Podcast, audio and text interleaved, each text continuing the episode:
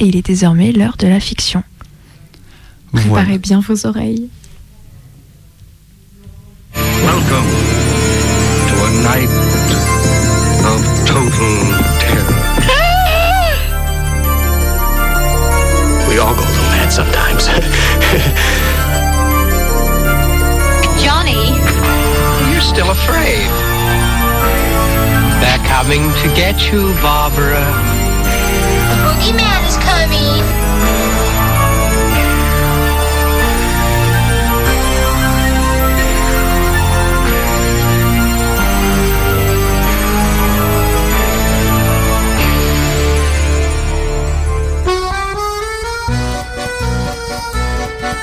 Êtes-vous déjà allé donner votre sang? Si oui, vous voyez la salle d'attente avec les chaises en plastique blanche, les bouteilles d'eau à disposition et les pâtes de fruits emballées individuellement. L'infirmière derrière le comptoir vous tend une pochette cartonnée, un stylo et une feuille de renseignements à remplir. Tous ceux qui attendent ici se casent comme ils peuvent sur un coin de leur chaise un peu gênés et remplissent leurs fiches en attendant que le médecin les appelle. C'est exactement ce qui s'est passé pour moi cet après-midi-là. Enfin, presque. De nature un peu timide et surtout inquiète de faire un malaise, je n'avais pas pour habitude d'aller donner mon sang tous les trois mois comme j'aurais pu le faire.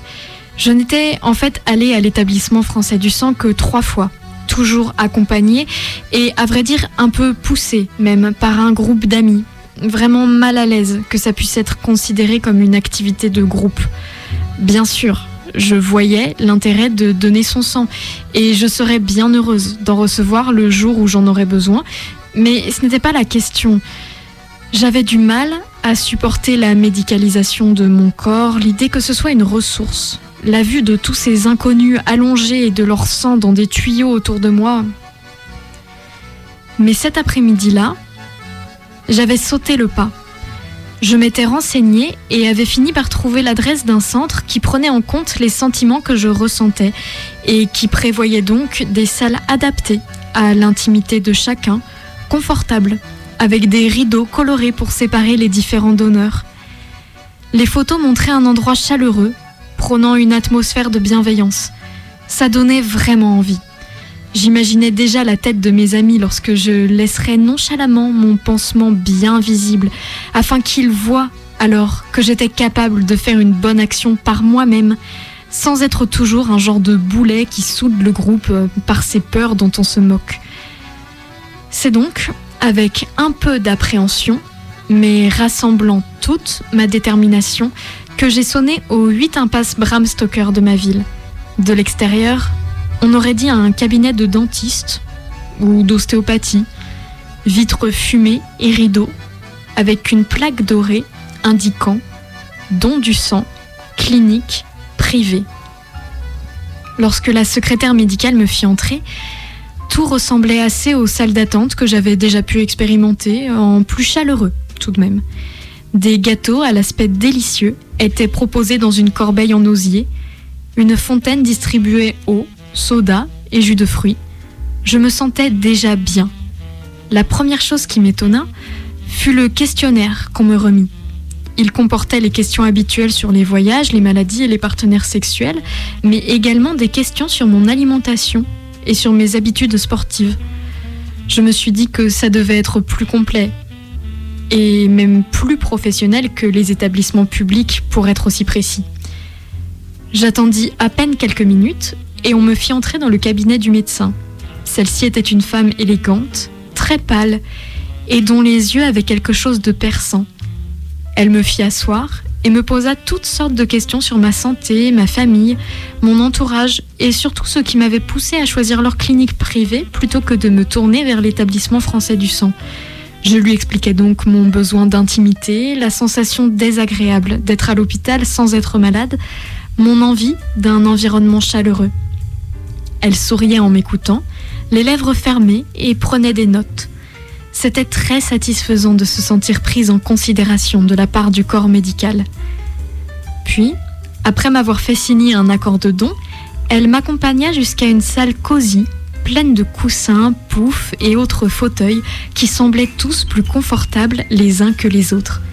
Elle me proposa de choisir ma place et m'assura que je serais choyée. Nos clients méritent le meilleur.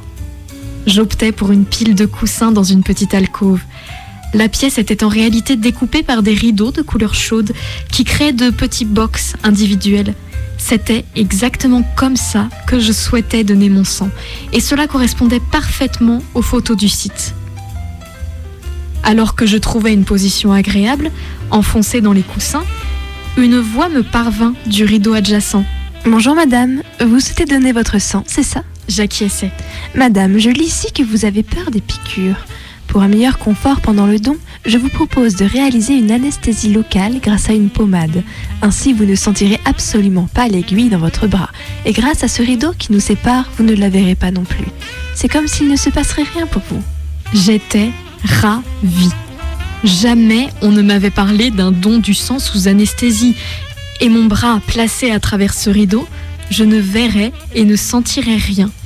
J'approuvais donc, et mon infirmière procéda à l'anesthésie. Vous sentez quelque chose, madame? Non, je ne sentais rien.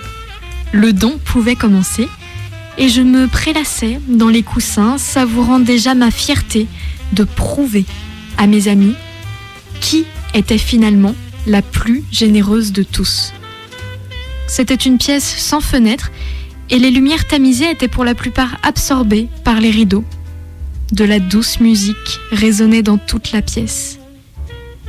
Je sentais que je commençais à somnoler, prise dans l'ambiance de la salle. Mais alors que je papillonnais des yeux, je crus voir une ombre passer, ou plutôt des ombres.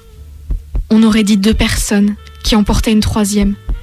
Son bras livide pendait mollement, comme si, comme s'il était mort.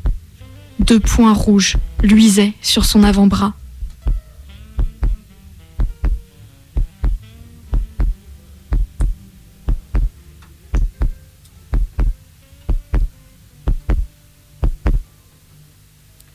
Madame, tout va bien? Vous semblez monter en tension. Je ne répondais pas tout de suite. J'étais un peu sonnée. Ça n'avait aucun sens. Quelque temps passa, puis de nouveau je vis quelqu'un. C'était une infirmière, blouse blanche, une poche de sang dans la main. Elle s'arrêta et porta la poche à sa bouche, but deux gorgées, puis repartit en s'essuyant les lèvres, comme si il ne s'était rien passé. Elle venait de boire à une poche de sang comme on boit à une gourde, l'air de rien. Ma tête tournait. Je me sentais faible et ce que je pensais être du bien-être se transformait peu à peu en un malaise persistant. Je ne sais pas ce qu'était cet endroit. Je tournais la tête vers le rideau et je tirais dessus d'un coup sec avec ma main libre. Derrière se tenait une véritable vision d'horreur. Mon bras n'était pas relié à un tuyau comme je l'imaginais. Non, la bouche de mon infirmière se tenait là où aurait dû se trouver l'aiguille, et je voyais ses crocs, enfoncés dans mon avant-bras, luire dans la pénombre. Entendant le rideau, mon infirmière leva les yeux vers moi et sourit de toutes ses dents, qu'elle avait pointues et acérées. Il fallait que je me sorte de là. Paniquée, je me levais et bousculais les rideaux qui tombaient les uns après les autres. Toujours derrière se trouvaient des personnes blêmes, parfois même mortes, et autour d'elles, tels des serpents suceurs de sang, les infirmières se régalant à même le bras. Il m'était impossible de crier, mes jambes me lâchaient, le peu de sang qui me restait me montait à la tête. Alors que je m'effondrais, inconsciente, au sol, je revois les infirmières se lever et marcher tranquillement vers moi, tout sourire. Voyons, madame, revenez. Votre don n'est pas terminé, madame. Il en reste encore un peu. Un dernier petit effort. Vous avez signé un accord de don, non?